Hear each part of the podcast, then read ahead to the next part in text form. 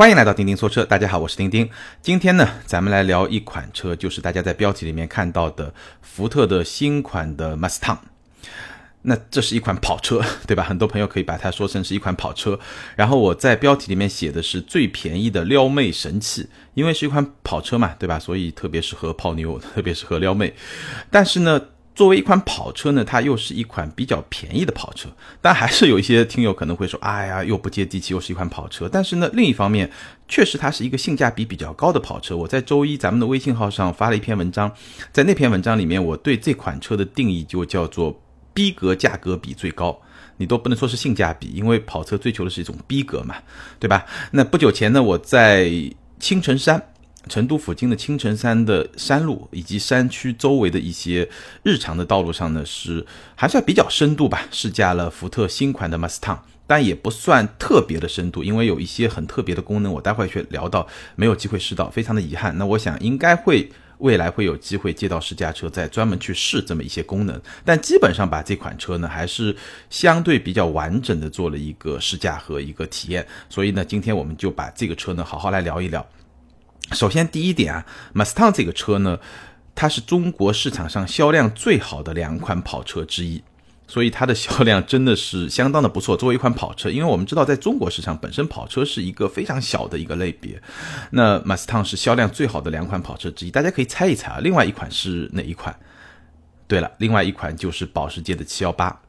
保时捷的718和福特的 Mustang 是中国市场上销量最好的两款跑车。那二零一七年呢，通过福特中国这么一个渠道进来的 Mustang 卖了六千多辆。那我们也知道，Mustang 是平行进口一个非常火爆的一个车型，所以两者加起来应该在一万多辆。那这两者加起来，我怀疑就要比保时捷的七幺八更多了，大概是这么一个概念。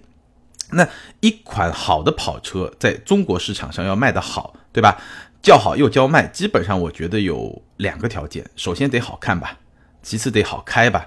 再有一点呢，它的品牌、它的性价比应该要不错，对吧？那显然这两款跑车里面，保时捷主要是卖品牌，对吧？品牌的价值比较高一点。那福特 Mustang 是一款福特，但是它可能是卖一个性价比，或者我说的逼格价格比会比较高一点。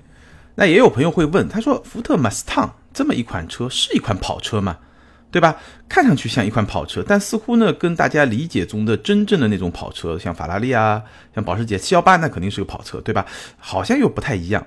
当然，这个其实我觉得没有什么好特别纠结的，因为跑车这个概念在中文里面本身就不是一个非常严谨的概念。我介绍过一些概念，比如说 super car，对吧？超级跑车，super car 它是有一个严格的定义的，基本上。比较公认的一个标准啊，super car 一定是一个中置引擎这么一个跑车，两座的这么一个跑车，那叫 super car，对吧？而且呢，动力啊各方面都是比较高的。那我们也说过，比 super car 更高就有 hyper car，九幺八 La Ferrari 这样的车，对吧？那在英文世界里面，跑车呢其实就 sports car。所以它是一个比较宽泛的一个概念，你可以说 M X 五是一个跑车，对吧？你也可以说 Z 四是一个跑车，你也可以说七幺八是一个跑车，你可以说九幺幺是个跑车，对吧？都没有问题。那其实严格来说，还有一些朋友会觉得，哎，他知道，他说 Mustang 不是应该说是一个肌肉车嘛，是美国的肌肉车嘛？但其实呢，这是更细分的一种说法，对吧？或者说是更加不同角度吧，或者说它的分类都没有一个很泾渭分明。确实有很多中国的用户或者中国的车迷会把 Mustang 看作是一个 muscle car，但其实严格来说，在美国汽车文化的这么一个语境里面，Mustang 基本上不属于 muscle car。muscle car 是就肌肉车嘛，我们中文翻译过来，muscle car 一般是指体型更大。因为 Mustang 这个体型，基本上我们可以把它认为是一个比较紧凑的这么一个体型，对吧？这么一个身材，虽然你肌肉看上去很发达，但是呢，整体上来说，在美国汽车文化这个市场里面，它的体型是比较小的。那所谓的肌肉车呢，一般是体型比它更大一圈，就到一个行政级别，对吧？中中大型车或者中型车、中大型车，然后呢，马力又特别大。对吧？那样的车呢会被称为是肌肉车。一般在美国呢是其实是在六十年代和七十年代最火，然后到石油危机就七十年代的石油危机之后呢，那些大排量的油耗特别高的车呢，就保险公司也开始给对它征收更高的保险费，要更高的保险费。然后政府呢，因为燃油消耗呢也对它征收更多的税，所以呢，其实也就是五十年代、六十年代、七十年代之后，那些很大体量那种 muscle car 呢，肌肉车呢，就慢慢的就消沉下去了。那么在美国汽车文化中，Mustang 它的归类应该归哪一类车呢？其实叫 Pony car。P O N Y，Pony，Pony 本身就是一个小马驹的意思，所以 Pony 卡这个名字最早就是从 Mustang 开始的，就是从一九六四款的 Mustang 开始的。那这个 Pony 卡相对于这个肌肉车来说呢，是那种体型更小一点，但是呢也比较追求性能和动力的这么一种车。所以呢，在这个角度上呢。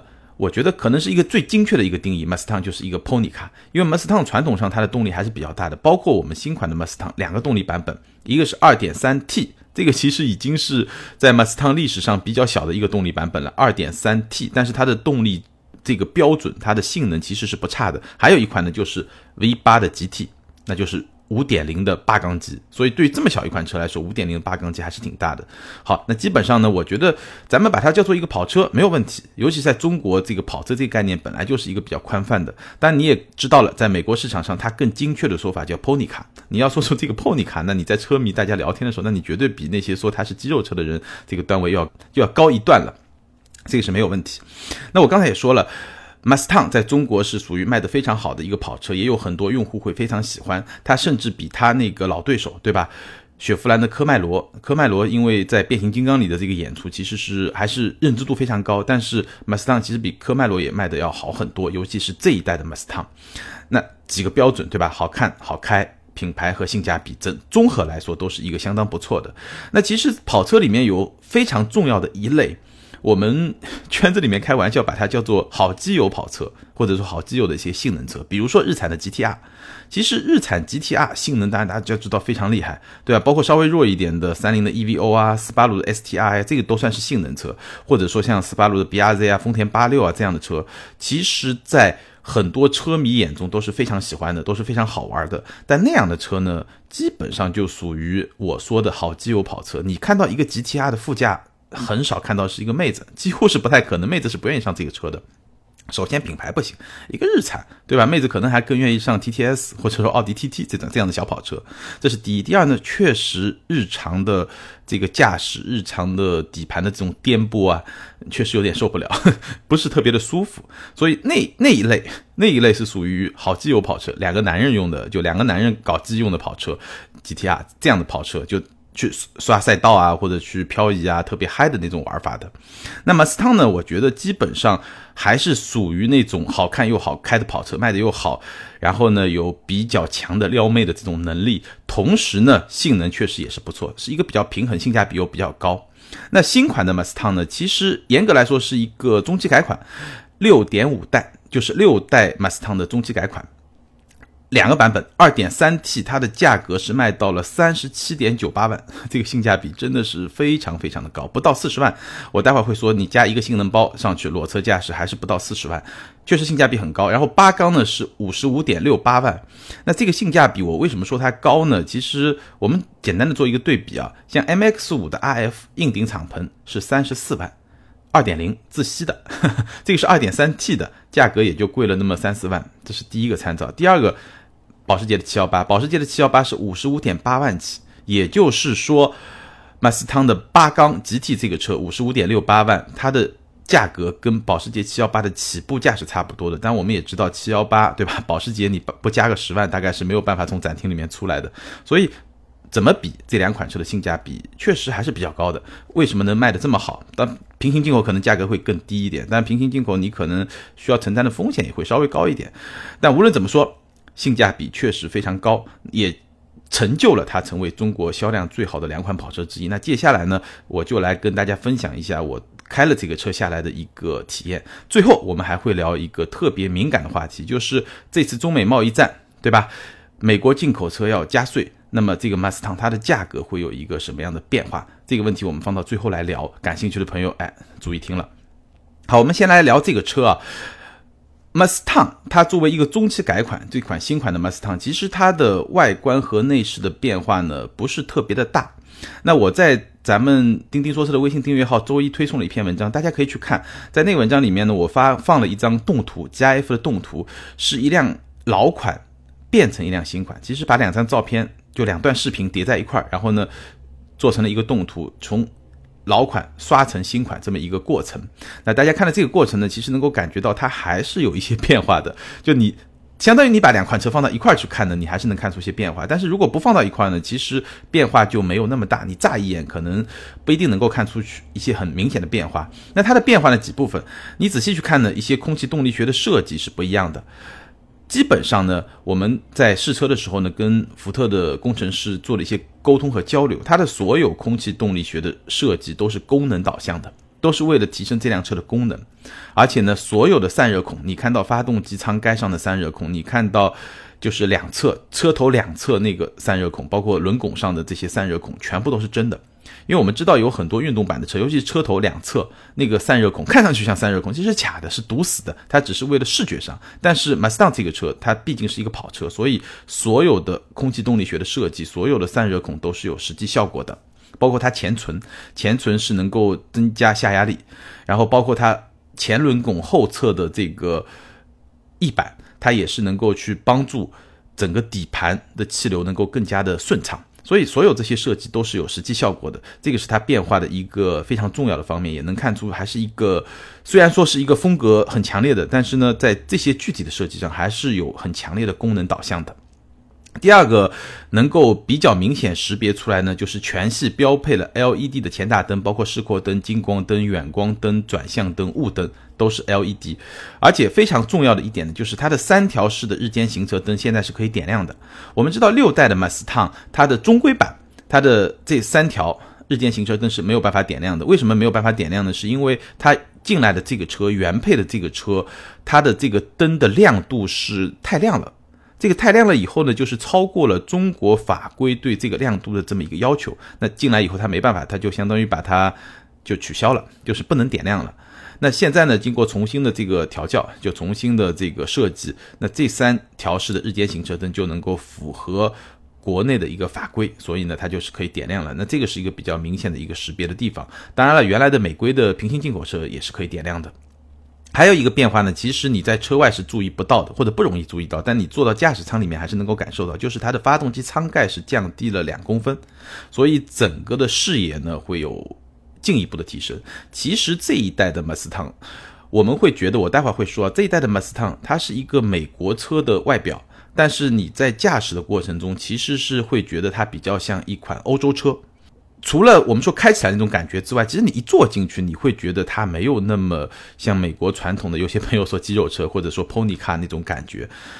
怎么说呢？如果你从一辆科迈罗上下来，坐进一辆 Mustang，你会感觉上哇，一下子视野开阔了好多。你要从一辆 Mustang 下来，坐到一辆科迈罗上，你会觉得自己就像钢铁侠一样，穿了那个非常。大的那个盔甲，所以你有时候都不知道自己的界限在哪。你抬个手，你得想一想，哎呀，这个空间我抬手会不会碰到边上的人啊，或者边上的东西啊？因为你一下就膨胀了，那么一种感觉。所以 Mustang 它其实从外面看肌肉感很强，但它的视野很好，所以呢，让你整个操控的难度其实比科迈罗会好很多。这个视野好呢，包括它的窗。呀，面积会更大一点，包括我这次说的，它的发动机舱盖降低了两公分，所以你这个视野更好。包括它的后窗，你从中央的后视镜往后看，它其实后窗面积也是比较大的。这个你要是开过科迈罗，你就知道，完全是两种车。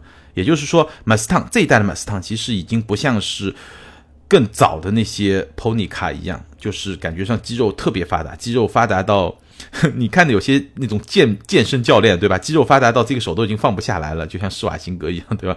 肌肉发达到你这个走路的时候手是往两边撇开的，为什么？因为肌肉顶在那儿了。老的那种肌肉车也好，Pony 卡也好是那样的，而这一代的 Mustang 其实视野已经很好，那新款呢进一步有所提升。内饰的变化呢可能会更加的小一点，简单的说一下吧。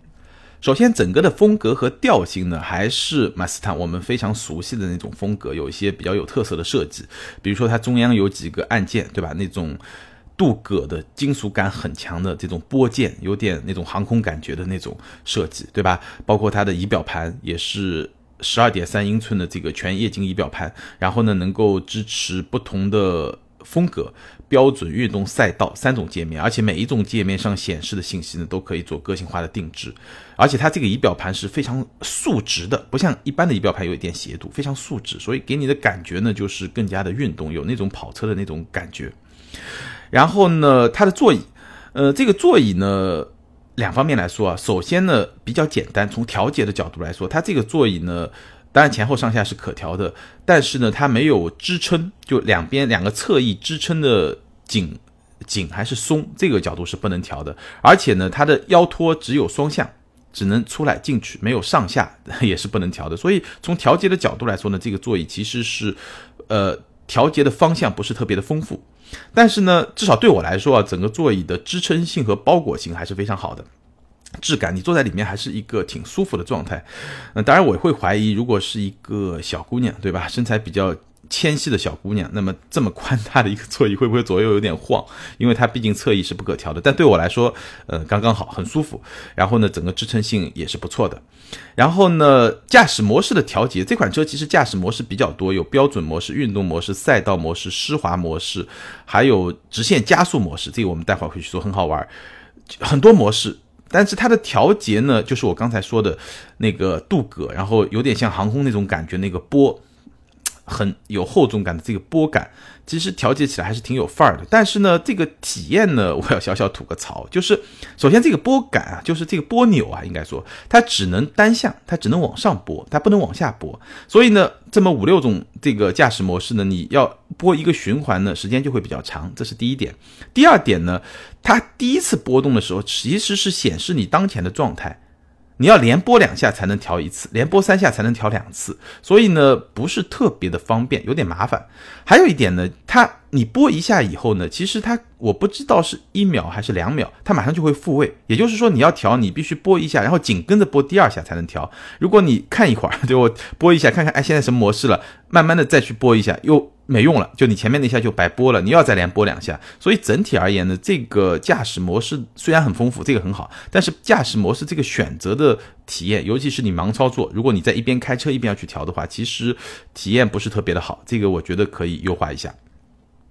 然后呢，中控屏，中控屏呢就比较常规。从今天的角度来说，确实科技感不是特别的强。这个我感觉上这一代嘛，因为它是一个中期改款，所以它没有做升级，那或者说没有做一个明显的升级，所以整个中控屏呢，呃，操控的基本的功能是能够满足的，但是体验包括它的速度啊，它的分辨率啊，它整体的这种科技感呢会稍微弱一点。当然了，看你怎么来看，对吧？我觉得这个车它本身的定位，这个不是它的卖点。它的卖点在于它的这种调性，对吧？一个跑车的一种驾控性能，包括它有一些特别好玩的地方。但无论怎么说吧，尤其在中国，对吧？你要去吸引年轻消费者，如果你能把这块做得更好，那显然这个魅力会更高一点。那内饰呢，大概就是这么一种情况。接下来我们重点要说的两方面，第一个就是它的动力和它的性能，因为我们知道新款马自达最大的变化其实是在动力系统方面，发动机没变，还是一个 2.3T，最大功率是309马力。最大扭矩是四百三十四牛米，但值得注意的是，这个最大扭矩是要到三千转这么一个相对比较高的转速才能发挥出来。对于涡轮机来说，这个转速是比较高的。就这个整个发动机虽然是个涡轮增压的发动机，但好像还是一个偏高转、中高转，因为一般的涡轮机可能最大扭矩在现在有些在一千五、一千六就能发挥出来了。还有一款呢是五点零的 V 八，我刚才也说了。最大马力是四百六十六马力，最大扭矩是五百五十六牛米，所以也是一个在现在的中国市场上已经非常非常少的一个八缸自然吸气的发动机，因为。八缸自然吸气发动机五点零的排量，我们知道这个税就进口的税率是非常高的，消费税也高，对吧？关就关税就不要说了，其实主要是消费税会比较高，所以成本就会比较高，对吧？所以在中国市场上，这个很多对大排量 V 八感兴趣的车迷朋友，我觉得这款车可能是最好的选择吧，没有之一，几乎就最好的选择。八缸自吸，而且价格我刚才说了五十几万，真的也还可以。那我们这次试驾呢，主要是 2.3T 这个版本。那现场有一款5.0 V8 的展示。其实这个5.0 V8 还是有很多话题点可以去说，我就简单说一个，它是有一个主动声浪调节排气系统。哎，这个就很好玩，就是你可以自己去控制你这个排气的声浪是要达到一个什么样的规模，是特别响炸街的那种呢，还是特别安静？它甚至有一个静音启动。而且这个静音启动你可以设定时间，比如说我设定早上八点到九点，对吧？邻居们都是在睡觉的时候，我就一个静音启动。那在这个时候我启动这个发动机呢，就很安静，就不会像那种，对吧？肌肉车特别轰，像跑车那种那那种八缸特别轰鸣的声音就不会有。当然了，这两款发动机不新鲜，但新鲜的是在这款车上第一次搭载了十 AT 的变速箱，十档自动变速箱，这个也是我自己开过的档位最。多的这么一款车。当然，这款十 AT 呢是福特和通用联合研发的，会搭载在非常多的两个品牌的车上。在中国市场呢，通用好像还没有。福特呢有一款车就是 F 幺五零的猛禽，那这款车呢我们之前聊过，呃，也是一款高性能的皮卡，对吧？高性能的皮卡，呃，非常特别的一款车。那第二款呢，在中国市场上的这个十 AT 呢，就是在这款 Mustang 上。那十 AT 对吧？十档自动变速箱，之前我们接触到的是是九档，那这款变速箱呢？有很多话题点，那现在到了十档，原来的那些话题点是不是还在呢？我们慢慢来聊，因为这款变速箱也是我特别关注的。此前福特的 Mustang 搭载的是一款六档自动变速箱，一下多了四个档位，其实驾驶感受还是有非常明显的一些差别。那它的好优点，它的缺点，我们一点点来说。首先，它的优点，第一个呢就是平顺，这个很容易理解。你十个档位嘛，它的齿比的这个过渡就会非常的平衡，对吧？你骑过自行车肯定知道，自行有些山地车或者公路车档位很多，两个档位之间它齿比的变化就比较小，这样它的这个换挡就会特别的平顺，这是第一点，确实很平顺，这个是理所当然的，就是你应该做到的，否则你要十个档位干嘛呢？第二点，我觉得它做的比较好的这个十 AT，它在自动模式下还是相当的聪明，而且呢，对油门的响应比较的精细。就是你在正常开的时候，我如果正常的油门巡航状态，那就保持一个档位；我稍微踩深一点点，它会降一个档位；我再踩深一点点，哎，它会降两个档位；我再踩深一点点，就基本上到可能大半个油门的这个深度，它就会到降三个档位。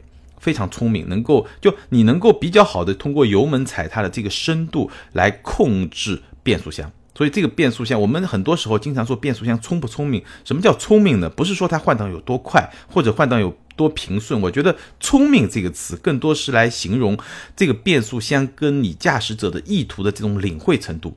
你通过油门来控制它，对吧？我我觉得最聪明的变速箱，或者说。之一吧，对吧？我觉得最聪明的三款变速箱之一的其中一款就是保时捷的 PDK，九幺幺上的 PDK 非常聪明，你一脚地板油下去，它能直接从七档降到两档，然后呢，不同的深度它会有不同的降档幅度。那这一款十 AT 也非常的聪明，然后它的降档速度呢没有 PDK 快，就没有刚才说的保时捷的 PDK 快，但整体上呢，我觉得作为一款自动变速箱呢，评价应该说还比较快。不是最快，但还比较快，这是降档速度，平顺、聪明，速度还不错。还有一点呢，就是它的调教，我觉得是一个比较适合跑车的一个调教。哪怕是在标准模式，就普通模式上驾驶，它大部分时候这个车的转速虽然是十个档位啊，你肯定会以为它的转速会非常低，对吧？No，不是这样的。标准模式下，它的变速箱的调教是比较积极的，大部分时间它的转速是在一千六百转到两千转，这一点有点像我上一期聊的保时捷的卡宴，但那个是一个八 AT，这个是一个十 AT，在十档变速箱的这么一个结构下，十个档位的结构下，它的调教还是偏积极的，在一千六百到两千转。那我刚才也说了，这款二点三 T 它的最大扭矩要到三千转才能发挥出来，当然作为一个涡轮机，在一千六到两千转，其实它的扭矩表现已经是一个。对日常驾驶来说，一个相当不错的一个表现，所以把转速停留在一千六到两千转，我觉得能够更好的让油门的响应性能够更好，也是符合一个跑车的定位的。这一点我是要给个好评的，因为。它毕竟不是一个轿车，对吧？我只转速越低越好，因为转速越低，燃油经济性就越好嘛。当然，如果你在运动模式下，它转速会进一步往上，可能在两千二到两千五，差不多这么一个水平。而且，当你稍微激进一点，它更愿意停留在三千左右这么一个水平。所以，整体的这个动力响应就是调得非常不错，调教也比较好。另外，还有一个问题，大家会关心十档用得上吗？事实上，非常用得上，因为我们知道之前有一些九档变速箱，九档根本在一百二十码就挂挂不上，对吧？但这款发动机不一样。十档完全用得上。如果你用手动模式，八十公里每小时你就能挂上十档。如果你是在自动模式下，基本上在一百公里每小时左右这个车速，它也会挂上十档。只要你采取巡采用巡航的这种方式，当然你稍微深点一下油门，我刚才说了，它马上就会到九档甚至到八档，非常聪明。以上都是好的部分，那不太好的部分呢有。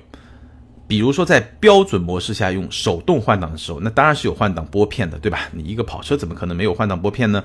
但是如果我们是在普通模式下用手动换挡，尤其是在中低档位，打个比方，我从五档要直接降到二档，它是可以的。你啪啪啪，它就可以降到二档，或者四档降到二档，你就啪啪。但是呢，降档的过程就稍微有点不顺畅，基本上会分成两部分。比如说我们说四档到两档，它会连降两档嘛，先到三档再到二档，四档到三档这部分我觉得比较正常。但是呢，如果你指令它是连降两档，它四档到三档是比较正常，但三档到两档这个过程就会有一点，我感觉上可能有半秒钟嘛，有点不知所措，它好像不知道是不是该接着降档，还是说。应该保持在原来档位，anyway，反正就是它会有一个明显的迟钝。如果你五档到两档也是这样，五到四、四到三还行，但三到二那一下子就会有点迟钝。所以就是这个是感觉上稍微有一点瑕疵吧。这款变速箱在标准模式下的手动换挡，那如果你切到运动模式来进行手动换挡呢，这个状况就不是特别的明显。因为首先它运动模式本身转速就保持的比较高嘛，所以你很少会要连降三档，你基本上连降一档或者两档。对吧？基本上就够了。那在这种条件下呢，这种迟钝感就会没那么明显，有时候就感觉不到。所以总体这款十 AT，如果让我来给它打个分的话，我会给它打八十五分。那这十五分扣在什么地方呢？有十分就扣在了我刚刚说的手动降档上，还有五分呢，换挡速度还是不够快。当然这个是正常，对吧？就我用最高的标准，对吧？比如说保时捷的 PDK 这个标准来衡量，它还是不够快，所以扣五分。整体我可以给它八十五分。但无论如何，这个十档自动变速箱相比于之前的六档自动变速箱，我觉得之前的六档变速箱我大概能给个七十分到七十五分吧，所以有一个比较明显的一个提升。就之前的六 AT 呢，只能说是一个中等水平，那现在这个十 AT 呢，我觉得可以说一个比较优秀的这么一个水平，而且在这款变速箱的调教下，整个动力的响应的这种灵敏度、顺畅度都是有了一个非常明显的提升，所以。这一点还是整体我我个人给的评价还是会比较高一点。那基于这么一个动力系统，我们再来说操控，因为我们当时的试车环境其实是非常的好，就高速没有，就特别高的高速没有，但是呢，日常的道路有相当长的一段，而且有非常长的一段是在青城山，是一个就是跑山的一个路段，而且这个跑山路段比我上一次是保时捷卡宴那个路段要长很多，大概有那么。几十公里吧，三四十公里的这个跑山路段，山路的变化也非常的丰富，而且那个山路更宽一点，并且呢车辆社会车辆更少，所以呢体验还是比较充分的。那这款车它开起来的感觉，我刚才也说了，其实是比较像欧洲车的，也就是这一代的 Mustang 其实不太像我们。印象中的那种传统的美国车，传统美国车就要是什么直道王、弯道王。第一个王是王者荣耀的王，就直道上它很厉害；弯道王，第二王是死亡的王，就是它的弯道不太行。那这一代的马斯汤其实开起来已经像一个欧洲车，它的操控，尤其在弯道里面的操控是相对比较出色的，比较精准的，没有像美国车那种就有一股蛮力那种感觉，对吧？那这个六点五代中期改款的这个 Mustang 呢，我觉得还是整体上还是这么一种操控的感觉，弯道还是相当出色的。首先，它的转向是非常的精准，但这个转向呢，我觉得有一个小问题是什么？在非常低速的前提下，就是你日常开车刚起步啊，二十大概二十码以下吧，它的手感会比较重。所以呢，你低速要挪个车、停个车、倒个车，我觉得稍微有一点点不够轻松。但是呢，你过了二十码以后呢，我也不知道它是因为速度上来了以后就没有那么沉重了，还是说故意调轻一点。我觉得故意调轻大概不太可能，应该是速度上来以后就没那么重了。你速度上来以后，你这个转向你就会觉得非常的顺，非常舒服，就是没有那种没有任何的那种迟滞的感觉，非常的舒服，非常的柔和，也非常的精准。转向真的跑起来以后还是相当不错的，而且车身的响应也比较好。另外呢，Mustang 这个车它作为一个肌肉车，你其实去看它的设计的感觉啊，它的车头是比较长的，然后它的前悬也是比较长的，所以整个车头是比较。就比较长的那种感觉，但是它开起来呢，没有那种车头很长，给你有一种在后面推这个车的那种感觉。那种感觉最严重的其实是上一代的奔驰的 SLS AMG 那款车，其实给人感觉就像是在后轮推的这个车。你你你想象一下，你推一个板车，你要过弯这种。推的感觉和你拉一个板车拉着它过弯这种感觉完全不一样。拉的时候你这个转向的这种敏捷性要好很多。S L S M 级那个是推的感觉很强烈，它因为是一个前中置的发动机，然后呢那种比较传统的那种跑车的造型嘛。那到了这一代的 A M G G T 呢，其实已经好很多了。那么斯汤呢，我觉得虽然车头也比较长，但是呢它基本上没有那种推的感觉，还是一种比较精准的转向，车身响应也比较好，而且侧倾呢也比较小。另外它的后轴是带一个限滑差速器的。所以过弯的能力呢还是比较强的。另外，我们开的这辆车呢是加装了一个性能包，福特官方叫二号性能包。二号性能包是什么呢？就是带了主动电磁感应悬架，再加一个十九英寸的锻造轮毂。锻造轮毂就会比普通的铸造轮毂会更轻。那这个概念呢，我相信很多车迷朋友可能会知道，就是簧下质量。你怎么来理解这个簧下质量呢？簧下质量从概念上来说，就悬架下。就悬架那个弹簧下面的这个质量，就簧下质量，这个质量更轻，你整个车的动态就会更加的轻快。而且这个质量可能它的，你整个车可能是一吨多，对吧？一点几吨。那这个簧下质量本身它在车重里面占比是比较小的，而你这个簧下质量可能减个十几公斤、几十公斤，其实对整个车辆操控的灵敏性就会差别很大。怎么来理解这个簧下质量？我给你打个比方啊，就相当于你在跑步的时候，你的小腿的肌肉特别发达。你腿上的肥肉特别少，那你跑起来就会觉得轻松。或者呢，另外一个不恰当的比方呢，就是你的鞋特别轻快，对吧？你穿了一双特别好的跑鞋，又轻快，这个减震又好，所以你的跑起来呢就会特别轻松。那大概就是这么一个概念。十九英寸的锻造轮毂是一个轻量化的轮毂，所以红下质量会更轻，所以你跑起来会更加轻快。这个是我们的试驾车上选装的一个叫二号性能包。主动电磁感应悬架加十九英寸的锻造轮毂，这个是一万九，非常值。你真的自己换四个锻造轮毂也得也得大几千吧，至少对吧？同等尺寸的，你把原来能够比较高的价格卖掉的前提下，可能也得大几千。还有一个一号性能包是什么？是主动电磁感应悬架加上运动型的大尾翼，这个是一万八。那基本上呢，如果是我，我肯定选二号，对吧？一号呢是一个骚包型的，就那个尾翼更大一点，更夸张一点嘛。二号呢是实用型的，就是我刚才说的这个锻造轮毂，对吧？能够让这辆车更加的轻快。但无论如何呢，这两个选装包我都建议你选一个，因为这两个选装包里面都包含了主动电磁感应悬架。这个电磁悬架呢，对整辆车的操控和舒适性表现的提升呢，我觉得还是非常大的。它的原理比较简单，就是，呃，它的悬架减震器里面呢，就是一个磁流变的一个液体，然后呢，它会每秒一千次的这个非常高的频率来监控车轮的状态，然后来监控路面的状况，然后呢，通过改变这个液体它的磁场。来改变整个减震器的软硬，然后来更好的适应这个路面，提供更好的舒适性。那整体的体验来说呢，我觉得分两部分吧。第一个，如果你是经过一些细微的颠簸呢，整个底盘虽然是一款跑车啊，它的滤震效果是非常出色的，而且在这个出色的同时呢，能够给你比较好的一个路面的反馈。那如果是过减震带的话呢？稳定性很好，基本上没有多余的动作，或者说一些比较大的坑洼，啪一下子过去，这个减震器或者弹弹簧一压，然后一弹结束，不会有多余的这个动作。所以在一款跑车身上，我觉得是比较好的兼顾了一个舒适性和一个稳定性，所以这个感觉还是不错的。虽然说马斯汤是一款跑车，但它的滤震效果加了这个电磁悬架以后，肯定比我家里那辆 CLA 是要好很多，好至少一个段位吧。就还是要好很多，所以整个我觉得这个一万九、一万八，你无论如何选一个还是非常值的。而且有了这个悬架以后呢，它整个轮胎的稳定性、抓地力和舒适性都会更好。其实，呃，顺便我们可以讲一个小概念啊，就是说现在的跑车啊，它在设计理念上有一个趋势，就日常用的跑车，就是它的悬架会设计的越来越舒适，越来越软。或者说相对来说啊，当然你不可能跟那些大轿车去比，但相对来说会设计的导向会更加的舒适。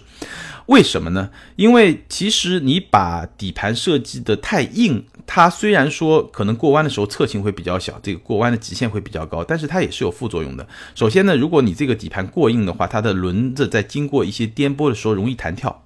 那我们知道，你一旦弹起来了以后，如果大家跑过赛道，对吧？有时候一些路肩，你一下弹起来以后，在弹起的这个瞬间，轮胎是不接触地面的，不接触地面就意味着你没完全没有抓地力。所以有时候，尤其下雨天，你一一一到路肩上一弹起来是很容易出事儿的。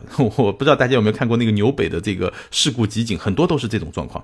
所以你悬架设计的太硬，虽然说过弯的极限会比较高，或者你感觉上很运动，但是它实际上是有很大的风险在里面的。那现在呢？随着这个技术越来越发达，其实就像我刚才说的，你的轮胎能够做得更轻，对吧？然后呢，你的悬架的结构会做得更好，所以呢，你其实是可以把整个悬架的底盘的舒适性调教的更好一点。其实你稍微调软一点以后呢，我刚才说的这个轮胎的抓地力就会提升，它就不容易跳，它始终轮胎能够贴地，就保证轮胎始终贴地，这个是能够保证它获得最好的抓地力，而且在任何情况下，你轮胎抓着地，你就可以谈得上操控。一旦轮胎跳起来以后，所有的操控都是扯淡，因为你车和轮胎接触的部。就车和地面接触的部分就是轮胎嘛，对吧？所以这个电磁悬架也是有很好的作用的，能够帮你的轮胎始终接触地面，它有更好的稳定性，有更好的舒适性，有更好的抓地力，这是一个非常平衡的一个状态。所以整款车。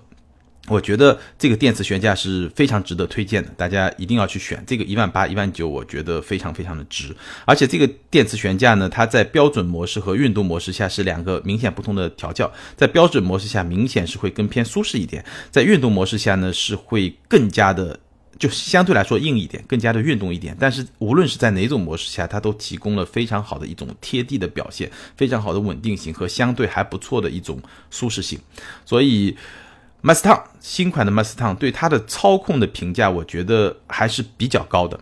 我觉得它的操控，如果让我来打个分的话，可以打个八十五分，差不多没有问题。当然，比它操控更好的还有，就像我刚才说的那些，对吧？好基友跑车，但是那一些跑车呢，可能更加极致的去追求性能和操控，而 Mustang 呢，它在追求操控的同时，提供了一些一定的舒适性。所以我说嘛。这个是属于一个逼格价格比最高的跑车，或者说是一个比较便宜的撩妹神器，对吧？你也不想身边的妹子太累，或者说太痛苦，对吧？坐的这个车，它是能够提供一个舒适性的。那除此之外呢？其实我觉得福特 Mustang 吸引很多用户的地方在于，它还能够提供一些特别的乐趣。就特别好玩的地方，这一点其实我觉得是福特的跑车或者说福特的性能车，它经常会去想到的一些地方。其实福特的性能车，我觉得两点优势，很多朋友喜欢的，我不知道能不能认可啊？我相信大部分人能认可。两点优势，第一个呢，就是福特做的基本上都算是平民的跑车或者平民的性能车，就是它的价格性价比，同样的性能，它比那些豪华品牌做的车还是要有明显的性价比的优势，价格的优势。那第二点呢？会比较好玩，它总是能在它的这些性能车上做出一些好玩的东西，比如说大家非常熟悉的福克斯 RS 的漂移模式，专用的漂移模式，或者说呢 F 幺五零猛禽的巴哈模式。这个巴哈模式呢，我记得上一期节目里面我大概提到过，可能很多朋友不太熟，我简单的解释一下，什么叫巴哈模式呢？就是这个巴哈 B A J A，因为是西班牙语的这么一个这么一个。语根吧，所以念成巴哈，不念成八角，巴哈。巴哈模式其实是一个拉力赛，是一个南美洲的拉力赛，而且是一个越野拉力赛。其实它的强悍程度比达喀尔有过之而无不及。那猛禽呢，就针对这么一场比赛，专门设计了一个巴哈模式。在这种模式下呢，它的所有的机械结构、它的减震啊，都是最强悍的这么一个调教。与此同时呢，它的发动机。在你松开油门的时候，它的发动机的进气和出气的这么一个循环是不终止的，它只是不喷油，但它会继续进气，它会继续的出气。目的是什么呢？目的是让它的涡轮仍然保持在工作状态，这样你一踩油门，油一进去以后，涡轮还在一个工作状态，所以马上就可以得到最强悍的动力。那这种设计好处当然就是动力响应非常及时，对吧？坏处是什么呢？油耗高嘛，对吧？所以一个特别的模式，哎，但是呢，特别适合那么一个比赛，也特别的好玩，就是你真的在越野拉力的这种环境下，是一个非常强悍的一种模式，哎，这个是巴哈模式。那到了马斯汤呢，它又设计了一个叫直线竞速模式，跟这个模式匹配的呢是弹射预备暖胎功能。特别好玩，什么叫直线竞速模式呢？因为我们知道美国汽车文化，美国人其实不是特别喜欢跑赛道。美国人我们看纳斯卡就跑圈，傻傻的，对吧？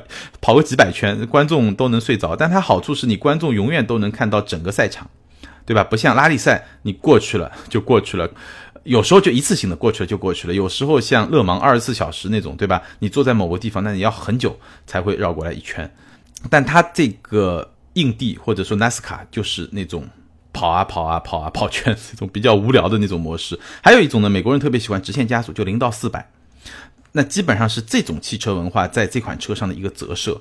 那什么叫直线竞速模式呢？就是它的发动机在变速箱升档的时候，能够保持住它的转速和扭矩。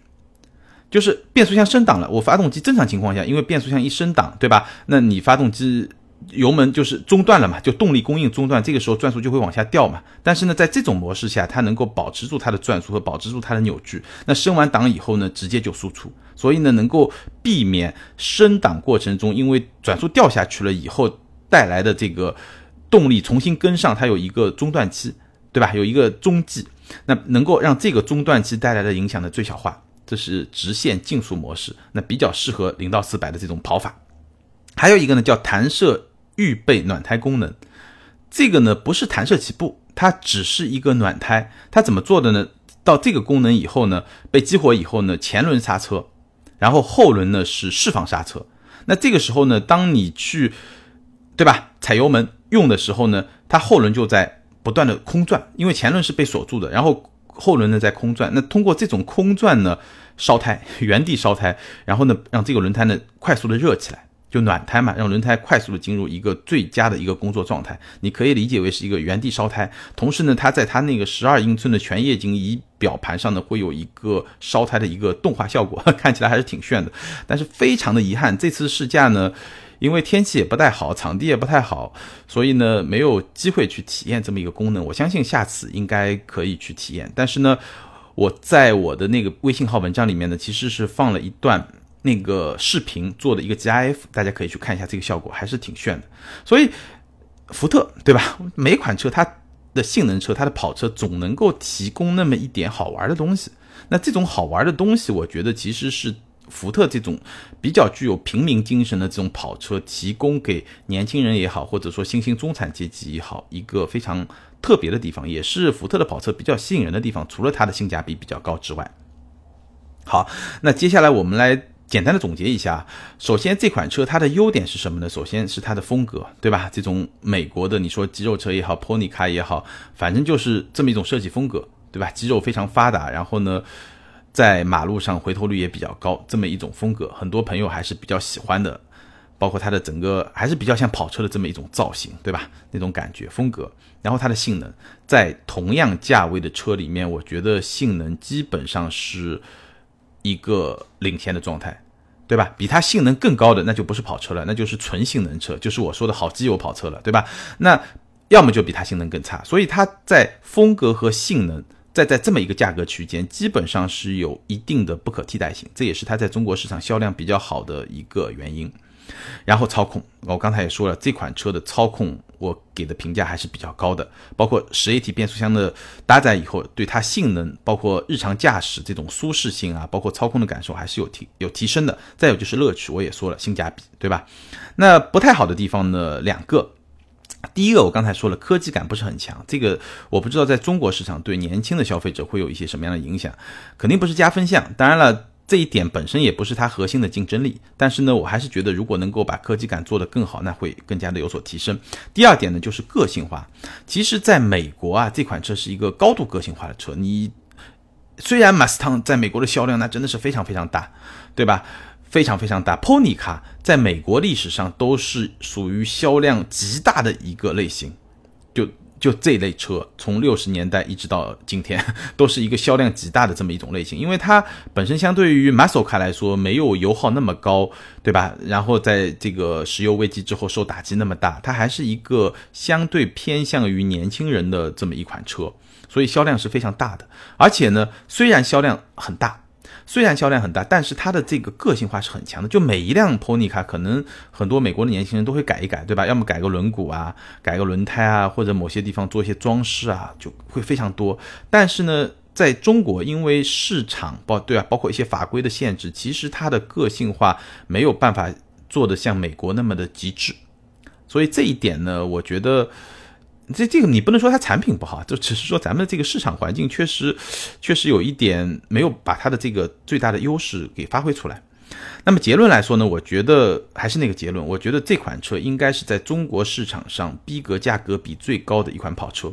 但有些朋友不喜欢这个风格就不用说，有些朋友喜欢这个风格，我觉得还是有比较强烈的一个不可替代性。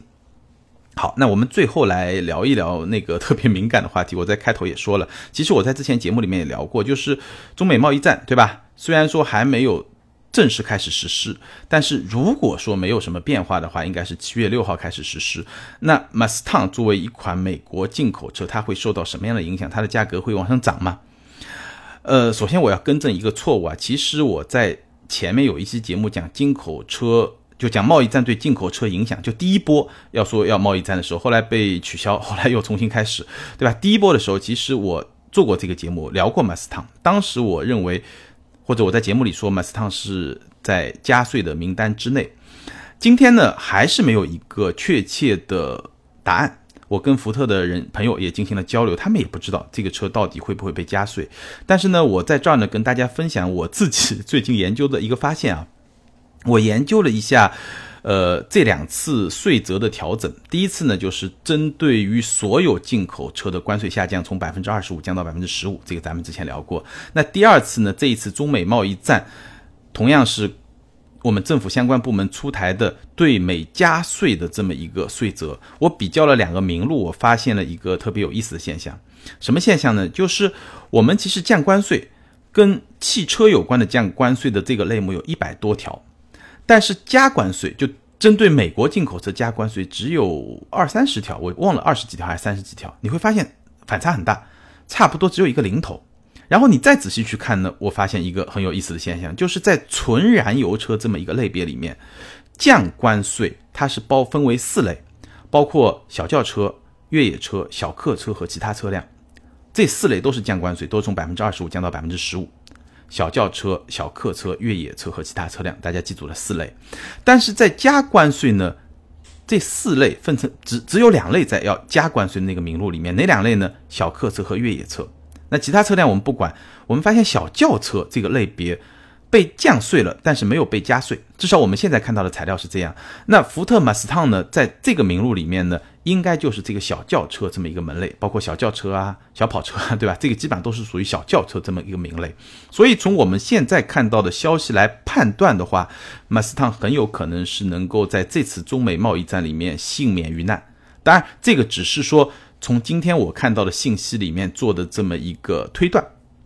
最终到底会不会加税，以及加税以后会不会涨价，只能等到七月六号之后，对吧？这个加税的贸易战真的打起来了，然后呢，福特官方他肯定会根据实际实施的这个加税，到底有没有加，到底在不在这个名录里面，然后他，我相信如果要加了，那它价格恐怕调整的概率会比较大，应该说会比较大，因为这个加税的幅度还是很高的嘛，要加百分之二十五的关税，连锁下去，这个税收的。增加会比较高，那那个时候我们才有一个比较明确的答案。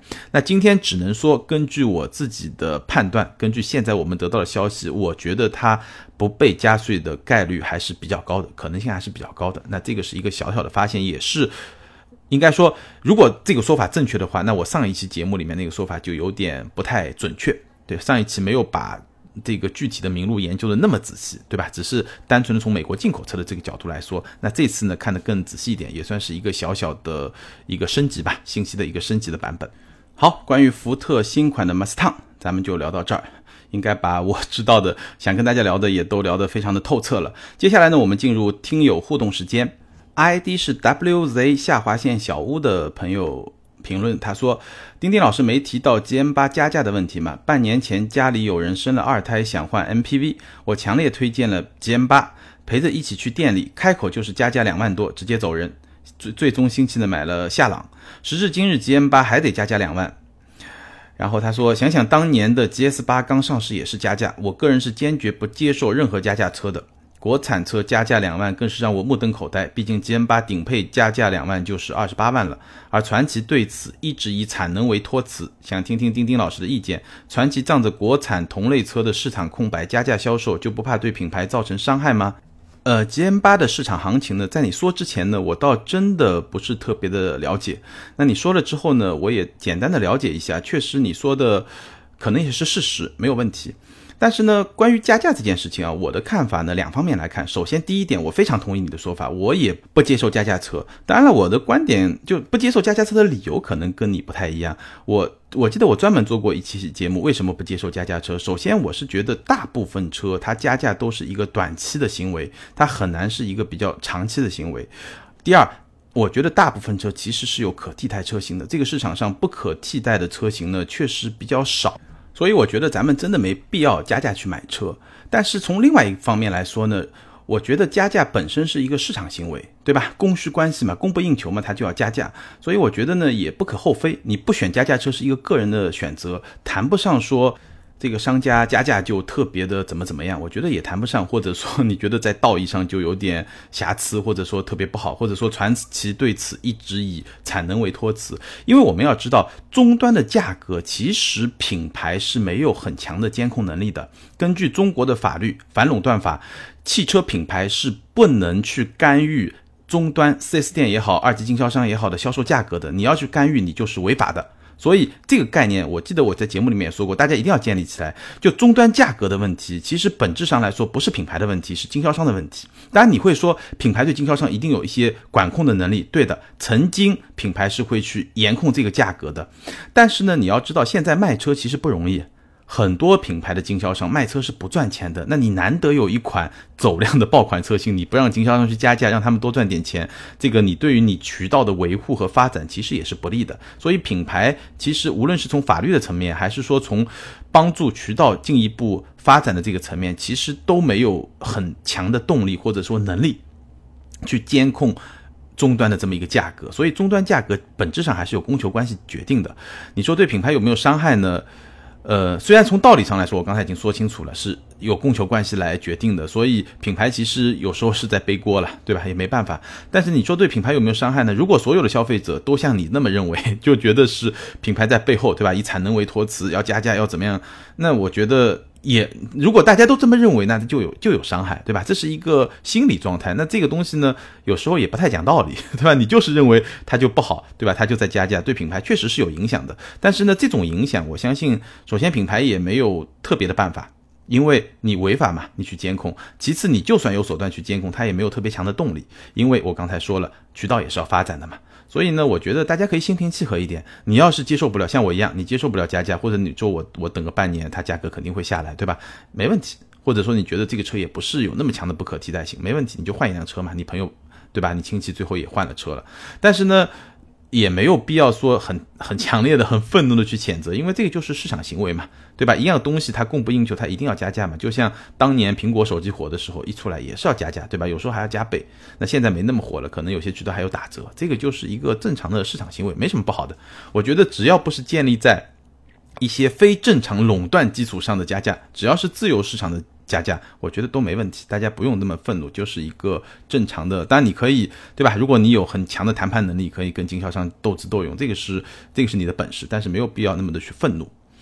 好，下一位听友 ID 是天无总，他说：“我觉得快要推出的 GM 六更偏家用，我也更倾向六座 MPV 车，因为绝大多数六人乘坐较多。既然七座总也坐得不舒服，为什么不以六座为主？检测还有优势。”呃，你说的观点呢，我同意一半。